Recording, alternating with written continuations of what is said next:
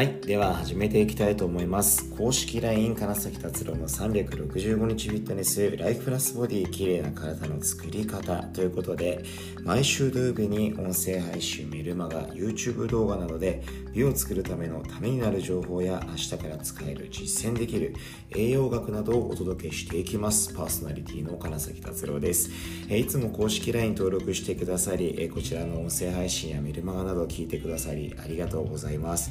今日土曜日は昨日天気悪かったんですが都内はかなり天気良くなって皆様は何をしてましたかね？私は15年ぶりにあの弓道体験に行ってきまして久しぶりに弓道場で弓を引いてきたんですがまあ全然飛ばなくてですね。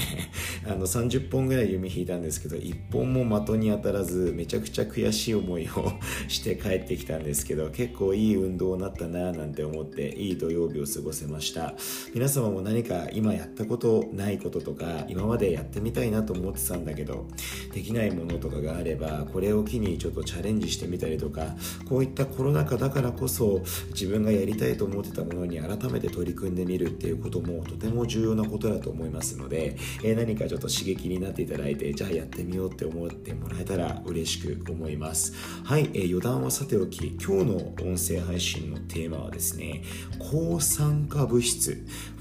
ァイトケミカルって皆様聞いたことあるでしょうか？この抗酸化作用のある物質についてのお話をしていきたいと思ってます、えー、まずですね私たちは25歳くらいをピークに、えー、男女問わずに体は老化していってしまいます。もうこれは酸素を吸って、まあ、体の中でミトコンドリアっていうのがあるんですがそれが酸素をエネルギーとして作って生きている限りもうどうしようようもないことなんですよね。そのまあエネルギーを作っていく過程で23%ぐらいは体がどうしたって錆びついていってしまうわけです。だからこう例えば自転車にずっと乗ってると自転車とかって錆びついてギシギシしてくるじゃないですか。あれが体の中でも起こってきてしまうってことなんですよね。だからあの重要になってくるのは酸素をなるべく吸わないようにする。っていうことなんですよね。ただこれ無理ですよね。じゃあちょっと追いたくないから酸素吸わないようにしようとかってできないじゃないですか。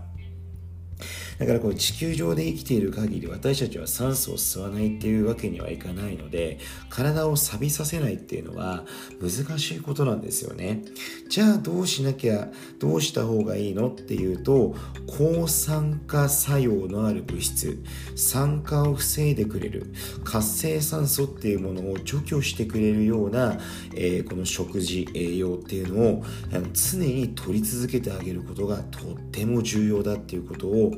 この放送で覚えておいてほしいです。特に有酸素運動をいっぱいされる方とかダイエットだとか、えー、健康のためにって、えー、運動をいっぱいされる方アスリートの方なんかはこの抗酸化とか活性酸素との戦いになってくるんで走れば走るほど運動すれば運動するほど体は酸化する方向老いていく方向に向かっていくと思っていただいてもいいと思います。なるべく有酸素運動をするのと同じぐらい抗酸化作用のある物質を、えー、普段から取り続けていくっていうことをしなければいけません。じゃあどういったものがあるのっていうといろんなものがあります、まあ、ポリフェノール、えー、多種類あります。赤ワインに含まれてたり、えー、チョコレートカカオに含まれてたりあと緑茶カテキンに含まれていたりこういったものを普段から取り続ける。あと、えー、カロテノイドっていうものはあります、まあえー代表的なもので言うと、ベータカロチンですね。えー、まあ、赤いもの、まあ、人参系もそうですよね。あと、トマトでいうリコピン。あと、鮭とか、えー、に含まれているアスタキサンチン。こういったものも抗酸化性の高い物質です。そしてあとは硫黄化合物。ニンニクだったり、ネギとかキャベツ。こういった野菜だったりとか、まあ、肉、卵、えー、こう色味の強いものですよね。とか、まあ、ポリフェノールっていうものを常日頃取り続けていくっていうことをしていくのがアンチエイジングとかあと美容そして健康、えー、こう老化予防のためにめちゃくちゃ重要になっていくっていうことを、えー、ぜひぜひ、えー、この放送を聞いていただいたら再認識していただいてじゃあ自分は何をえー、抗酸化作用ファイトケミカルとして取っていくのかっていうところを自分の好きなものを決めてもらえるといいと思います。緑茶が嫌いなのにカテキンを無理やり取るっていうことはしなくてもいいと思うのでじゃあ、えー、コーヒーとかえー、このチョコレートからポリフェノールっていうものを取ろうとかでもいいと思うので生活の何かしらに抗酸化作用のある物質っていうのを必ず取り入れていただけると明日明後日1年後は変わらなくても5年後10年後の自分の姿未来の体そして顔が変わってる細胞が変わってるはずです、えー、ぜひぜひこの抗酸化作用について、えー、自分でも調べてみていただきたいと思いますし何か、え質問等あればいつでも、え LINE の方で私に聞いていただけたらと思います。はい、ということで本日は抗酸化物質、抗酸化作用のある、え食材の効果、効能について話をさせていただきました。いかがだったでしょうか？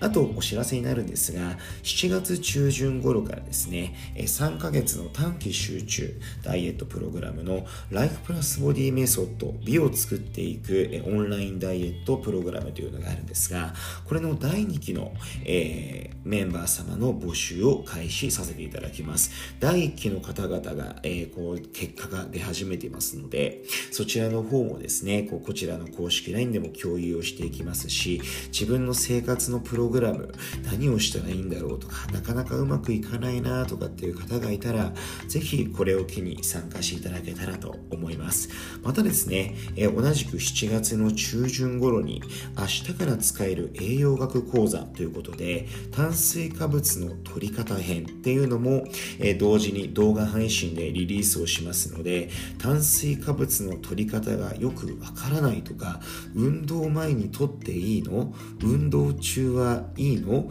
運動後はダメなの食べちゃダメなの何ならいいのなんていう、えー、ところもこれを聞いてもらう見てもらうとわかるよっていう動画の講座っていうのを配信しますのでこちらもよかったらチェックしてください。ではまた来週メルマガ音声配信動画の配信をさせていただきますので今週1週間もいろんなことがあるかもしれませんが一緒に頑張っていきましょう。毎日ブログの更新はしておりますのでよかったら公式 LINE のメニュー表の方から